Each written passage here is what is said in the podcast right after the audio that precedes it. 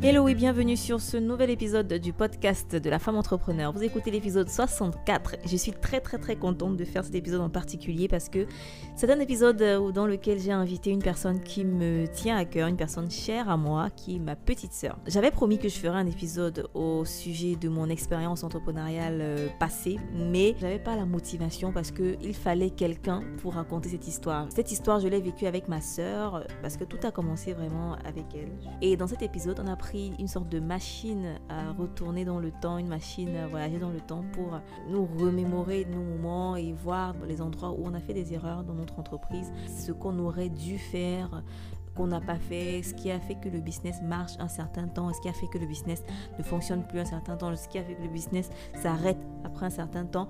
Euh, donc vraiment, on va vous raconter cette petite histoire-là toutes les deux. On fera également euh, le point sur où on en est parce qu'aujourd'hui, ma soeur également est entrepreneur. Elle a créé sa propre entreprise de services d'entretien et d'installation de locks. Elle est basée au Cameroun et son entreprise s'appelle Good Locks. Donc je vous invite d'ailleurs à aller checker hein, ses réseaux sociaux. Je mettrai ces informations les notes du podcast. Bien évidemment, si vous n'êtes pas encore abonné au podcast, qu'est-ce que vous attendez? N'hésitez pas à vous abonner dès maintenant parce que chaque semaine, je publie un épisode au sujet de l'entrepreneuriat, du marketing, parfois du développement personnel de la productivité. C'est parti pour l'épisode du jour. Je vous laisse avec l'échange que j'ai eu avec Diane, la fondatrice de Good Locks. Bonne écoute à vous. La femme entrepreneur est celle qui a pour mission de devenir la meilleure version d'elle-même dans tous les domaines de sa vie. Elle s'est engagée pour sa liberté financière et pour rendre des vies meilleures par sa détermination, sa créativité et son ambition. Je m'appelle Isis, consultante en web marketing et fondatrice de Femme Entrepreneur Magazine. Sur ce podcast, je vous partage seul ou avec des invités des astuces, des conseils et des retours d'expérience pour avoir un business au service de sa vie. J'aborde des sujets tels que la vente, le marketing, le développement personnel et la productivité. Bienvenue sur ce nouvel épisode. Diane, ma sœur chérie, comment vas-tu? Bonsoir Faris, j'espère que ça ne dérange pas que je t'appelle Faris parce que je sais que ton nom de scène c'est Isis. Mon nom de scène, lol. non, c'est vrai que tu peux m'appeler Faris bien sûr. Pour ceux qui ne savent pas, qui écoutent, hein, je m'appelle Farista, donc diminutif Faris, uniquement pour les intimes. Voilà. Alors, uniquement pour moi. Exactement. Bonsoir Farid, je vais très bien, merci. Et toi-même? Non, ça va, j'ai la forme, je pète la forme et je suis très contente de te de t'avoir invité. J'ai hâte qu'on puisse partager avec euh, ta communauté et ma communauté. Si je t'ai invité, c'est parce que tu as joué un rôle assez important dans mon parcours d'entrepreneur.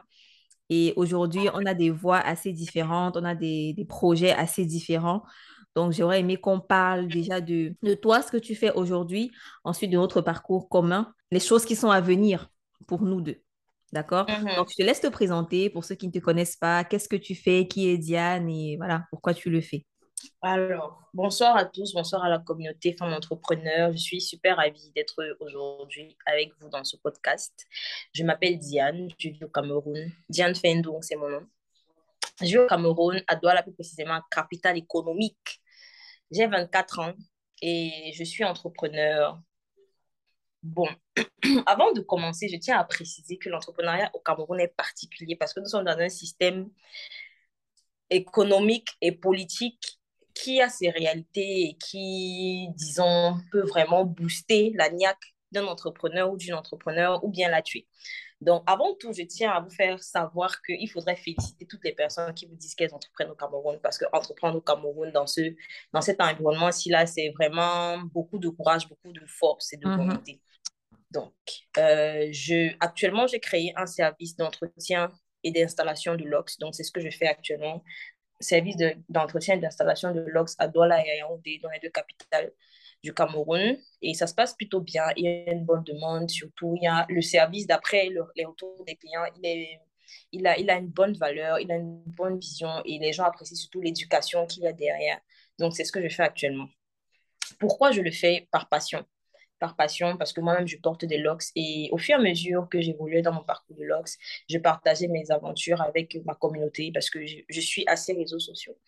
C'est comme ça que les personnes ont commencé à me, poser leurs problèmes. J'ai besoin de ci, est-ce que tu n'as pas ça, est-ce que tu peux faire mes logs, c'est tout et tout et tout. Mais moi, je disais toujours non, je ne fais pas, je ne fais pas. Mais tellement il y avait des demandes que je me suis dit, bon, je vais me former. Je vais me former de façon plus commerciale parce qu'avant, je prenais soin de l'ox moi-même. Je n'avais pas encore les, les capacités, surtout, je n'étais pas préparée psychologiquement à prendre soin des locks d'autres personnes, ce qui fait que je me suis fait former et j'ai commencé à pratiquer. Et je ne dirais j'avais assez merci à mon premier client qui m'a presque harcelé pour que je lui fasse ses locks en fait. Il m'a harcelé. Je lui ai dit, mais je ne connais pas. Il a dit, Diane, bien faire mes locks, je ne te laisse pas respirer, tu vas seulement faire ça. Et c'est comme ça que je me suis jetée à l'eau. J'ai fait ses locks, il était satisfait, ainsi de suite, ainsi de suite, ainsi de suite. C'est comme ça qu'aujourd'hui, je vais à bientôt un an, je suis à neuf mois, je crois. Bientôt un an où je pratique cette activité-là à 100%. Et ça me permet de vivre, de m'épanouir. Voilà. Bah, c'est super. Tu as dit, tu as dit beaucoup de choses qui ont suscité des questions, justement. Euh, et ma première question, c'est pourquoi tu dis qu'au Cameroun, l'environnement est n'est pas très propice pour les entrepreneurs. Tu sais, moi, toi et moi, on a fait un projet ensemble. Donc, euh, on a vécu des choses. Mais dans ton cas, dans ton projet actuellement, qu'est-ce que tu vis qui te fait dire que le Cameroun est un, est un environnement pas très propice? Dans, dans, mon cas actuellement, je ne vis rien qui me fait dire ça. C'est surtout notre première expérience avec la marque de vêtements Ma Personne qui m'a fait qui m'a fait entrer en contact avec l'univers entrepreneurial camerounais, que ce soit d'un point de vue social, que ce soit d'un point de vue euh, avec l'État, les impôts, tout mhm. ce qui est paperasse, administration. Donc, c'est cette première expérience-là qui m'a fait entrer en contact avec. Et maintenant, dans ma deuxième expérience, je suis un peu plus aguerrie. Maintenant, j'ai un peu plus de... En fait, je suis habituée, on va dire ça comme ça. Et mhm. difficultés, je ne les vois plus comme des difficultés. Je me dis, bon, c'est comme ça, c'est le challenge, il faut juste traverser ça et puis évoluer. D'accord. Et on va revenir justement sur euh, cette expérience-là qu'on a vécue toutes les deux. Mais avant ça, euh, quand tu as dit que ton premier client t'a harcelé, moi, ça m'a fait sourire parce que je me dis, le premier client, c'est toujours, euh, on va dire, c'est tellement beau, ça fait tellement de bien d'avoir son premier client, d'avoir ses premiers chiffres dans son entreprise. Donc, pour toi, comment ça s'est passé? Comment tu as fait pour trouver ce client-là? Ou bien est-ce qu'il est venu à toi? Qu'est-ce qui s'est passé? En fait, je partageais beaucoup mon expérience sur mes réseaux sociaux, notamment sur Twitter. Et sur Twitter, j'ai une communauté, enfin, à ce moment-là, j'avais une communauté dont j'étais assez proche, j'étais très active, etc. Et je filmais mes cheveux, je postais, les gens ah, waouh, mon Dieu, je ne savais pas que les locks pouvaient être aussi beaux. Donc, plein de gens appréciaient. Et lui, donc, il voulait se faire faire des locks. Et il a vu la personne qui était devant lui il s'est dit, bon, elle va me faire faire des locks. On ne se connaissait pas particulièrement, mais on se connaissait juste sur Twitter comme ça. Et en, dehors de, en dehors de ce que je présentais qui était bien, il y avait aussi, je pense, ma personnalité qui l'appréciait. Donc, je pense que ma personnalité, qui je suis, a beaucoup joué aussi sur, a aussi beaucoup joué sur mon, mon le, déploiement, en fait, de mon service. Il y a beaucoup de gens qui venaient non seulement parce que je fais, je fais bien, mais aussi parce que je suis une personne agréable, d'après leur dire. Donc, voilà, c'est comme ça, il est venu, il m'a écrit, il m'a dit, bon, bonjour Diane, voilà, voilà, voilà, est-ce que tu peux me faire, je vois que tu fais des logs depuis, tu en parles et tout, est-ce que tu peux me faire? Je lui ai dit non, bonjour. Il s'appelle Ronnie d'ailleurs, je ne sais pas s'il va écouter ce podcast, mais je vais lui partager le lien. Bonsoir Ronnie. Il me dit, Diane, il faut que tu me fasses mes logs. Je lui dis, Ronnie, je ne sais pas, je sais pas, Ronnie. Il me dit, c'est ton problème, débrouille-toi avec tout ce que tu nous partages ici là. Comment tu dis que tu ne sais pas? Tu sais, mais tu, as ce, tu veux seulement perdre le temps. Fais. Je lui ai dit, mais Ronnie, il a dit, Diane, il m'a écrit peut-être pendant deux mois. Peut-être il m'écrivait une fois par semaine pendant deux mois pour me dire c'est comment? C'est parce que Et toi, entre-temps, tu n'avais pas encore ce projet-là de créer ton entreprise dans les locks, quoi. Donc, c'est grâce à lui que je t'ai dit, ah, je peux faire de ça un business, en fait. Voilà, c'est grâce à lui que je me suis dit, faire, je peux faire de ça un business. Moi, je pensais plus à créer des gammes de produits pour mm. Locks. Je ne pensais pas à offrir des services d'entretien et d'installation de locks j'y pensais pas. Donc, quand il m'a demandé, j'ai là tout de suite, je suis allée, déjà que je me formais beaucoup en autodidacte, tout ce que j'apprenais, c'était en autodidacte. Donc là, j'ai fait des recherches, j'ai trouvé un locticien ici à Douala qui faisait plutôt du bon travail. Et je suis allée le voir, il m'a demandé de payer, et j'ai payé, j'ai fait ma formation, théorie, pratique, il m'a montré les... Il m'a parlé de plein de trucs, il m'a montré les, les basiques, il m'a montré les petits gestes, les gestes basiques en fait. Et c'est là que je me suis dit, OK. Et honnêtement, dans ce qu'il me montrait, je, je, connaissais déjà genre 55% de ce qu'il me montrait parce que l'autodidacte voulait ma mort. L'apprentissage l'autodidacte voulait ma mort. Donc, je connaissais à 55% de ce qu'il me montrait. Mais c'était agréable d'avoir un espace où pratiquer de façon libre, sans avoir peur de gâter, ou bien sans avoir... Donc, tu sentais que j'étais là pour apprendre, donc tu pouvais t'exprimer au maximum, quoi. Donc, c'était agréable. Il m'a dit, non, il faut avoir confiance, machin peux trouver tes clients, tu peux bien en vivre. Donc, il m'a aussi boosté par rapport à, par rapport à ça. Donc, quand j'ai fini ma formation, en même temps, avant ma formation, il y a une dame qui a un salon de coiffure qui m'a proposé de venir offrir des services d'entretien de locks dans son salon sur rendez-vous parce qu'elle avait de la demande. Moi, je lui ai aussi dit, je n'étais pas prête. Donc, il y a ces, ces deux personnes-là qui m'ont qui m'ont vraiment poussé, mm. qui m'ont motivé. Lorsque je l'ai fait, j'ai commencé à offrir des prestations de log. C'est plus le temps passe, plus je me perfectionne, plus il y a de nouveaux clients qui arrivent, plus de plus de plus. Donc les choses vont de mieux en mieux. clients viennent principalement du bouche à oreille et des réseaux sociaux. Exactement. Bouche à oreille et des réseaux sociaux. Ça, c'est intéressant, justement. On va revenir sur la partie réseaux sociaux, comment trouver des clients. Il y a tellement de choses à dire dans cet épisode parce que ah, ça? parle et plus il y a des choses à dire. Bon, essayons de recadrer le sujet sur euh, le parcours entrepreneurial que toi et moi, on a eu au Cameroun et à dire, en fait, le but, c'est pas de venir salir le Cameroun ou de dire pourquoi ah. il ne faut pas se lancer, mais le but, c'est vraiment de donner des alternatives ou des conseils, des astuces aux entrepreneurs qui se lancent dans des environnements qui ne sont pas très appropriés, très propices à l'entrepreneuriat. C'est pas seulement au Cameroun, il y a des pays en Europe, il y a des pays en Asie où c'est pas évident de ah, lancer un projet entrepreneurial, donc euh, ça s'adresse à tout le monde. Donc, toi et moi, ça a commencé assez tôt. D'ailleurs, avant de, de dire comment ça a commencé, je tiens à prévenir les auditeurs et auditrices que nous sommes des sœurs issues de familles très traditionnelles. Euh, notre père travaillait comme... salarié.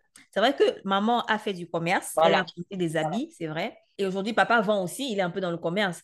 Mais initialement, dans l'éducation qu'on a eue, c'était plutôt l'éducation, aller à l'école, trouver un travail. Avoir son diplôme. Voilà, avoir son diplôme, trouver un travail et, et voilà, réussir sa vie comme ça. Mais comment se fait-il qu'on arrive à sortir du lot que personne dans la famille, dans la famille, hein, parce qu'on a une grande famille, hein, que ce soit du côté paternel ou maternel, on a des très grandes familles au Cameroun, en Afrique. Donc, comment se fait-il que nous deux, on arrive à sortir de l'eau et, de, à créer quelque chose, à impliquer les membres de notre famille dans ce qu'on fait, parce que voilà, il y avait, il y avait quand même du soutien de la part de la famille. Hein. Ah, ça? Donc, qu'est-ce qui, qu'est-ce qui, selon toi, a fait qu'on arrive à, sortir du lot et à devenir des entrepreneuses? J'ai je, je, suis contente que je me laisse raconter cette histoire. Voilà. Go ahead, vas-y, lâche-toi.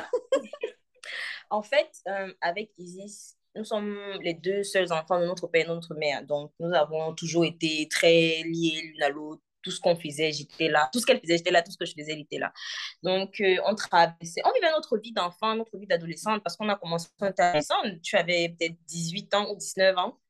Et moi, j'étais à 17 ans, un truc comme ça. je pense que c'était 17, 17 ans pour toi, 19 ans pour moi, ouais. 19 ans pour toi, voilà. Donc, on était déjà à l'université et l'université n'est pas facile. Il faut bien pouvoir se cultiver, il faut bien pouvoir évoluer, il faut bien pouvoir... Et c'est comme ça que tu avais commencé à lire les livres de développement personnel, les livres sur comment devenir riche, le livre de Robert Kiyosaki qui avait genre ouvert ton cerveau. Je, te parlais du livre là tout le temps. Je disais, il faut lire. Le temps. il faut lire, il faut lire, il faut lire. Il faut lire, il faut Ouais. Un jour, tu, tu restais comme ça, tu réfléchissais, tu réfléchissais, tu réfléchissais. Tout le temps, ici, c'était en train de réfléchir. Un jour, elle vient me voir, elle me dit, non, il faut qu'on entreprenne. On était en vacances, on était chez papa. On était en vacances chez grand-mère, exactement tu me dis, il faut qu'on entreprenne parce que le seul moyen de devenir riche, c'est en entreprenant. J'ai lu ça dans le livre, tu vas voir, il faut lire, t'explique tout et tout et tout, et tout. il faut qu'on entreprenne. Je dis, ok, ok, on entreprend dans quoi? Tu réfléchis, tu dis que non, mais j'y avais déjà pensé, on peut faire une marque de vêtements parce que tout le monde s'habille tout le temps, on peut faire comme si. Donc, en fait, tu as pensé aux vêtements. Tu as pensé aux vêtements, tu as pensé à habiller des gens. Et moi, je me disais, oui, c'est bien, mais ça ne m'excitait pas personnellement. Et je, je, J'étais pitché le projet, en fait. Voilà, tu m'as pitché le projet. J'ai dit, OK, j'ai compris, j'ai intégré. On a même vu comment on pouvait se lancer et tout et tout. Mais là, sur le coup, je n'étais pas très motivée. Après, j'ai eu l'idée aussi de mon côté d'associer à ça le volet social. Donc, euh, il faut que notre marque ait un vrai but qui va vraiment pousser les gens à acheter même les yeux fermés. Quoi. Mm. C'est donc là que je t'ai proposé la partie de reverser un pourcentage du bénéfice à, une à un orphelinat, à travers les orphelinats euh, dans le cadre de leur évolution et tout, et tout, et tout. Et on avait notre idée. J'avais ma motivation, tu avais ta motivation. On s'est dit, on y go.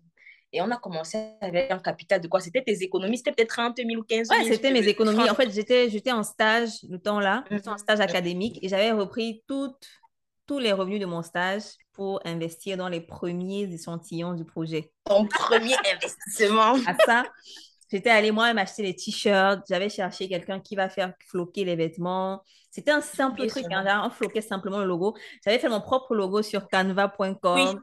Je suis venue avec le logo. Aujourd'hui, quand je regarde le logo, là, je dis putain, ils disent que Seigneur, c'est ce logo. Wesh! J'étais tellement motivée et je t'en ai parlé. Et toi, ce côté social que tu avais ajouté à la, à la chose, c'est vraiment ce qui a fait, je pense, la, la grosse différence avec le projet par rapport à tous ceux qui avaient des marques. Exactement. Ouais, parce qu'il y avait plein de personnes qui créaient des marques de vêtements streetwear comme nous. Mais nous, on était dans la simplicité. Nos vêtements n'avaient rien de, de spéciaux, de particulier. Mais les gens achetaient parce qu'ils voyaient que derrière, il y a vraiment une œuvre sociale, une œuvre caritative aussi à côté. La simplicité, la, la solidarité. Aussi. voilà. c'est Give Style. give Style, quelle idée! Ça. Quelle, quelle, créativité! on, on, se jette des fleurs quand même. Hein. Il faut, il ouais, le faut parfois, tu vois. Donc voilà, c'est très bien résumé ce parcours, ce début-là. Mais après, on a eu des bâtons dans les roues, on a eu des difficultés.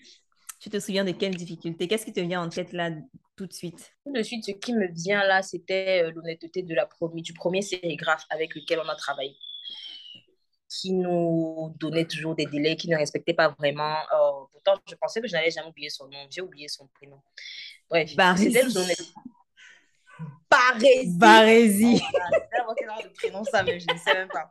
Et je me souviens, quand tu me parlais de lui, tu m'avais dit tellement de bien de lui parce que tu étais enthousiasmé par le projet, que on était tout enthousiasmé. Du coup, on voyait seulement le bon côté. Barésie, il a vu deux jeunes filles tellement enthousiastes et il s'est dit, voici une vache à lait. Voici une personne de qui je peux bien me servir pour mes propres intérêts, mmh, mmh. sans respecter leur marque. Bon, d'un côté, il a quand même fait le taf, mais d'un autre côté, il a, il a commencé à produire nos t-shirts pour vendre de son côté et il ne respectait plus notre charte graphique. Il allait produire les, les vêtements de notre marque en son nom, sans notre autorisation, pour aller les vendre. Parce qu'il savait que bon, notre marque commençait à être connue et tout. Du coup, il produisait puisqu'il avait tout ce qu'il faut. Il avait, les, il avait le, nom du fournisseur. Il, il connaissait le fournisseur de nos t-shirts. Il connaissait le logo. Il avait déjà le logo. Il avait tout en fait pour créer. Il avait le, le la maquette. Voilà. La deuxième difficulté qu'on avait eue, je pense, c'était au niveau même de, du fournisseur. On avait un seul fournisseur et ça, c'était une erreur de dépendre entièrement d'un seul fournisseur. Donc, quand on allait et que le fournisseur était fermé, pas de production. Quand on allait et que euh, le fournisseur n'avait pas une couleur ou une taille que le client voulait, dommage, pas de client, pas de vente. Donc, ça, c'était vraiment une des difficultés. Ce n'était pas comme dans un écosystème où tu sais que, bon, il y a la concurrence, il y a plusieurs fournisseurs et tu peux donc même négocier les prix parce que le fournisseur a peur que tu ailles ailleurs et tout. ailleurs. Donc, en fait, à toutes les personnes qui se lancent euh, dans tout ce qui est e-commerce, commerce de produits de proximité, moi, je vous conseille toujours, toujours de ne pas dépendre d'un fournisseur et au moins trois fournisseurs. Parce que non seulement ça vous permet de faire des négociations, d'avoir des prix concurrentiels, mais aussi ça vous permet d'avoir un backup au cas où un fournisseur n'est pas disponible, ou n'a pas la taille, ou n'a pas la couleur que vous voulez, ou n'a pas la forme. Mm-hmm. Voilà. Surtout pour ceux qui font des produits euh, à plusieurs variantes, comme des vêtements, des chaussures, des, des chaussettes, euh, voilà. Et au moins trois fournisseurs. Oui, Diane, est-ce que tu veux ajouter quelque chose par rapport à ça? D'autres difficultés qu'on a traversées, c'était aussi dans la gestion. Mais avant de parler de la gestion, avant de parler des difficultés qu'on a traversées, bon, ou bien on va d'abord finir de parler des difficultés qu'on a traversées pour ensuite parler de ce qui a fait qu'on ait un bon succès au départ, donc de nos différents acquis, à part notre capital financier, notre capital social aussi, notre capital sympathie, notre capital jeunesse. Ouais. Donc, on va parler de ça après. Oui, on va y arriver justement. Euh, tous les, les, facteurs qui ont favorisé notre succès et les raisons pour lesquelles le projet s'est arrêté aussi. On va, on va y arriver. Donc, déjà, les difficultés, tu as parlé de gestion. Qu'est-ce que tu veux dire par là? Ouais. La gestion, la, la gestion des, déjà des finances, parce que il faut qu'on se l'avoue, c'était vrai qu'on avait l'idée, mais on ne savait pas trop comment on devait gérer. On n'a pas, on pas d'expérience managériale, malgré ce qu'on étudie à l'école, mais on n'a pas d'expérience managériale terrain, on n'a pas d'expérience de management financier, on n'a pas d'expérience de management même de, de nos fournisseurs, parce que tout ça, ce sont des choses qui s'apprennent. Exactement. Et euh, on avait essayé même de, de trouver des, des personnes qui allaient s'occuper de cette partie-là. Mais franchement, c'est bien d'avoir toujours les bases. On a beau dire que Exact. oui, je vais déléguer à un comptable, je vais déléguer à, à un gestionnaire, voilà. Mais si toi-même, tu n'as aucune base dans, dans ce qui est comptabilité, tu sais pas ce que c'est que les actifs et les passifs, tu sais pas comment Comment calculer tes revenus, tes sorties, tes, tes entrées, il y aura un problème. Voilà. Donc, il faut Et avoir comment une base. redistribuer même ton revenu aussi? Comment Exactement. revenu? Comment les, gérer les dividendes, les, tout ça, tout ça là? Ouais, ouais. Et pour une jeune entreprise comme la nôtre, on avait du mal justement à recruter des personnes. Donc, généralement, quand quelqu'un venait dans notre équipe, il était rémunéré en termes de soit euh, des commissions, soit un pourcentage du capital de l'entreprise. En tout cas, on, on négociait toujours avec la personne de telle sorte qu'elle n'ait pas un salaire, parce qu'on n'était pas capable de payer un salaire à quelqu'un, mais qu'elle ait quand même euh, une valeur en retour. Ce qui Mhm. fait qu'on avait été euh, trois personnes, hein. C'était pas que toi et moi. Je suis sûre, je suis sûre que Denis, euh, va- qui va écouter l'épisode, va se sentir concerné. Il va, il va re- ressentir ce qu'on dit parce que il était un de nos, de nos actionnaires. Denis, la troisième personne à avoir rejoint le projet. Après, il y avait une quatrième personne qui était venue, Fabrice.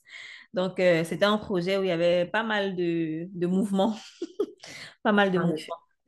Non, maintenant, revenons sur les, les choses justement qui ont fait que le projet réussisse pendant un certain temps? Qu'est-ce qui, selon toi, étaient ces facteurs euh, de réussite? On a parlé justement du- d'abord du fait d'avoir le volet social, mais est-ce que tu peux en dire plus?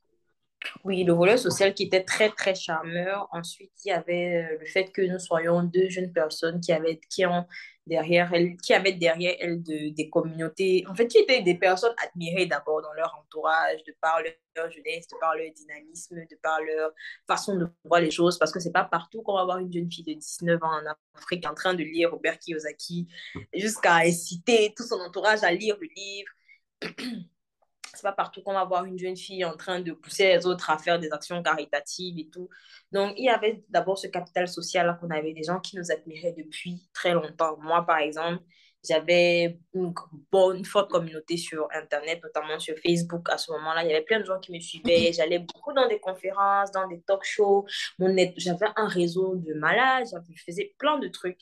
Mhm. Ce qui nous a même facilité aussi certaines collaborations, notamment avec euh, le Boukarou de Jean-Patrick Ketcha. Ouais, tout à fait. Et aussi, Donc, euh, de- de- de- du côté social, on va dire que les gens étaient très... Les gens étaient attirés par le projet parce qu'ils se disaient, si on achète le t-shirt ou on achète le- la culotte ou on achète le démembré et tout, c'est pas le, juste pour le, le- c'est pas juste pour ça, c'est pas juste pour le produit, mais c'est parce que il y a vraiment euh, ce côté euh, social derrière. Il y a une équipe de jeunes derrière, des jeunes dynamiques, des jeunes comme nous. Et tu vas remarquer que c'était plus des, des personnes comme nous qui achetaient nos vêtements. Est-ce que tu es exactement, ça? exactement. Et euh, de mon côté, j'étais aussi très active dans, dans tout ce que je faisais. J'étais très active à l'école quand je faisais euh, mes études d'ingénieur. C'était pendant les études que je faisais tout ça. Et Exactement. je, je, je parlais beaucoup du projet. Et justement, quand tu as un projet et que tu n'es pas capable d'en parler avec passion, avec amour à tes proches, tu n'es pas fier de ton projet, ça va, ça va aller nulle part en fait. Il faut pouvoir être tellement fier de ton projet que tu peux le pitcher. Même si on te lève, on te réveille à 6 heures du matin, on te dit qu'est-ce que tu fais en fait? Tu peux dire voilà ce que je fais concrètement. Et tu es fier de le dire. Tu es fier d'aller parler à tes amis, tes proches, tes, même des inconnus de ton projet parce que tu sais que ce projet-là apporte de la valeur aux gens. Totalement d'accord. Ouais. Est-ce que tu en vois un autre facteur qui a été euh, responsable de notre succès ou pas? L'engouement que nous mettions dans notre propre projet, parce qu'on y mettait tellement, mais tellement Ah, d'énergie? Ah, tellement d'énergie. En, en plus, on était, on était multitâches, on était toutes les deux à l'école. En plus de l'école, chacune avait ses activités extrascolaires. Tu étais à la chorale, j'avais le club judo, moi j'étais au club marketing, j'avais le club danse, etc. Hmm. Donc, on arrivait à concilier tout ça, à bien travailler à l'école encore et à mettre autant d'énergie dans notre projet. Chaque fois qu'il y avait des événements à, à Yaoundé, tu étais présent, tu organisais des shootings. Chaque Ouais. fois qu'il y avait des trucs à Douala, j'étais présente, j'organisais des shootings. On fait, on, Et je précise que les le shootings, on les organisait avec nos propres proches. Hein. Ce n'était pas des mannequins, c'était nos amis, des personnes qu'on connaît, qui faisaient des shootings avec nous. Voilà. avec nous. On a Et, toujours et été même en mode de prendre les moyens qu'on a, faire le avec meilleur avec ce qu'on a. Ouais. Et maintenant qu'on est en train d'en reparler, franchement, je tiens encore à me féliciter parce que le nombre de personnes qui nous suivaient dans ce qu'on Ouais. faisait, Ouais. non, mais c'est ouf.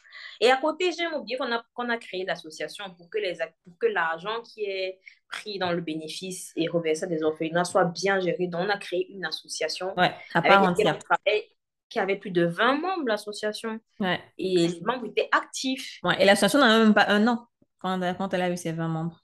L'association n'a même pas un an. L'association n'avait même pas un an. Vraiment, c'était de ouf. C'était du genre la marque de vêtements reverse un, un bénéfice à l'association pour pouvoir bien distinguer les choses et travailler. C'était 15% qu'on reversait au départ. 15%, en effet. Au début, c'était 30%, mais on a, ouais, on a descendu à 15%. on a descendu à 15%, on n'allait pas aller.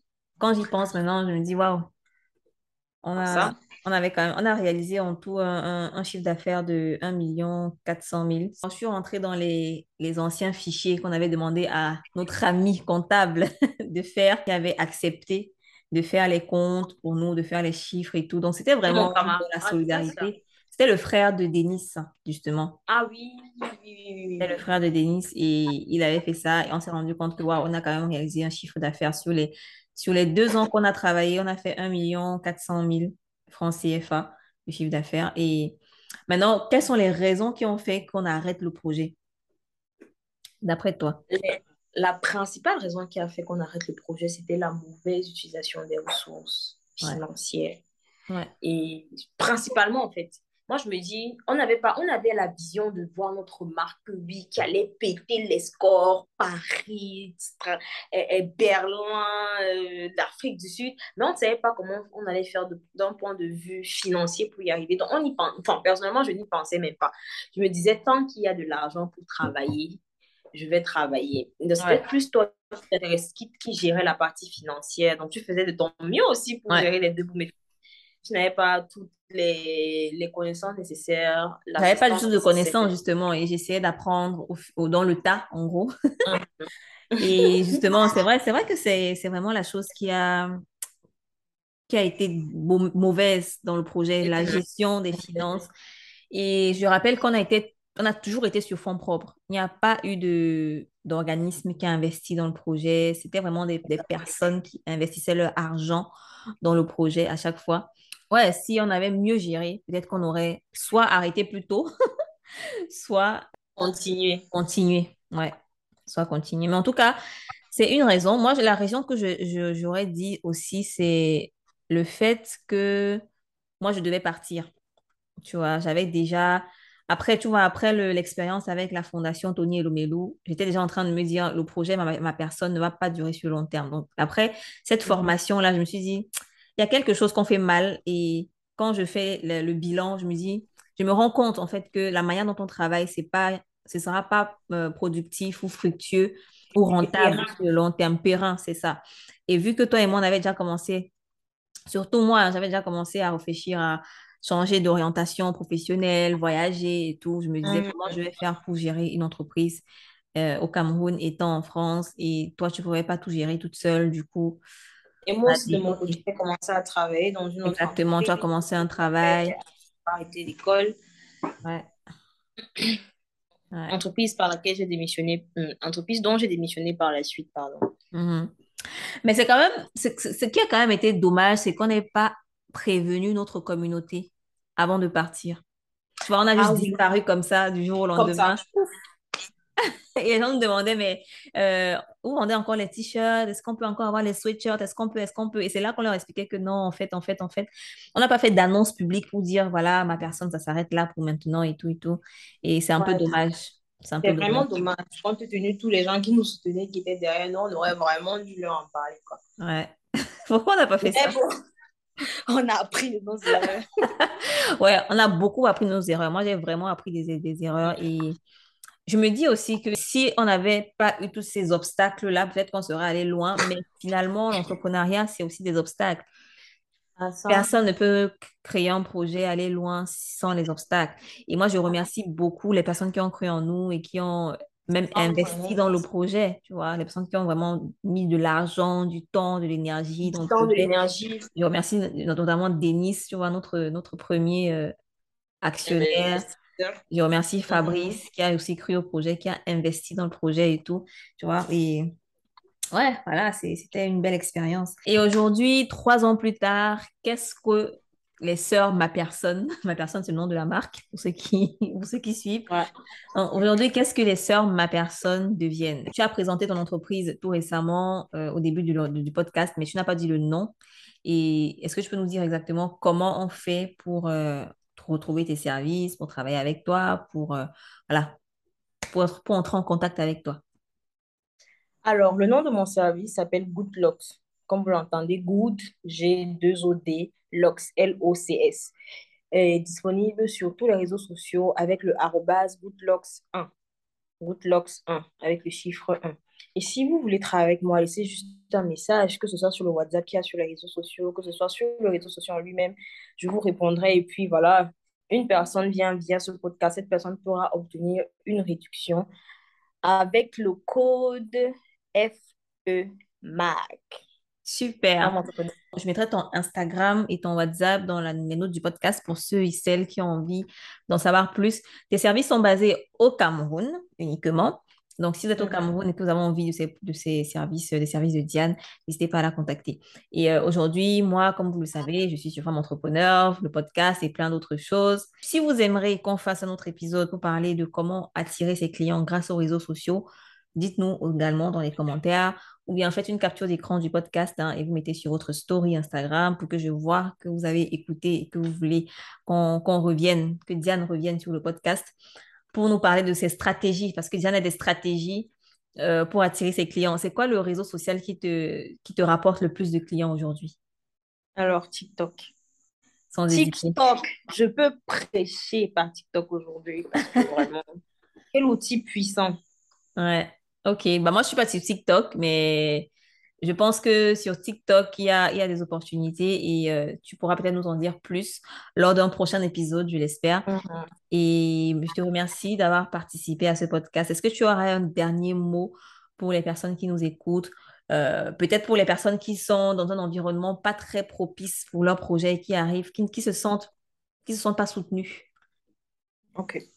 Premièrement, d'abord, je vais te remercier aussi, Isis, de m'avoir invité dans ce podcast. C'était un, vrai, un réel plaisir de partager mon expérience et de surtout me ressasser tout cela. Vrai plaisir, bon bonheur. Ensuite, à tous ceux qui sont dans des environnements qui ne sont pas forcément propices à l'entrepreneuriat, vraiment faites avec ce que vous avez. Le plus important est de proposer une valeur, une valeur vraiment. Parce que les gens aiment la valeur. Si votre projet n'a pas de réelle valeur intrinsèque, il ne va pas forcément fonctionner. Or, si vous avez une réelle valeur, et même si vous n'avez pas tout ce qu'il faut, un local, un tout, donc si vous n'avez pas tout ce qui est autour là, votre projet va quand même fonctionner. Et petit à petit, vous pourrez vous construire si vous avez une valeur ajoutée propre à vous. Donc, c'est dessus que moi, j'insiste surtout, la valeur ajoutée. Et hmm. parler de votre projet autour de vous. Hmm. C'est vrai qu'il y a des personnes qui ont peur de parler de leur projet. Hein. Et ça, c'est dommage. Mais il faut parler de votre projet. Merci beaucoup, Diane. Et euh, je te souhaite beaucoup de succès dans le projet Good Locks dans ton entreprise. Et euh, j'espère qu'on se verra pour un autre épisode. Porte-toi super bien. À la prochaine. Merci, Isis. À très bientôt.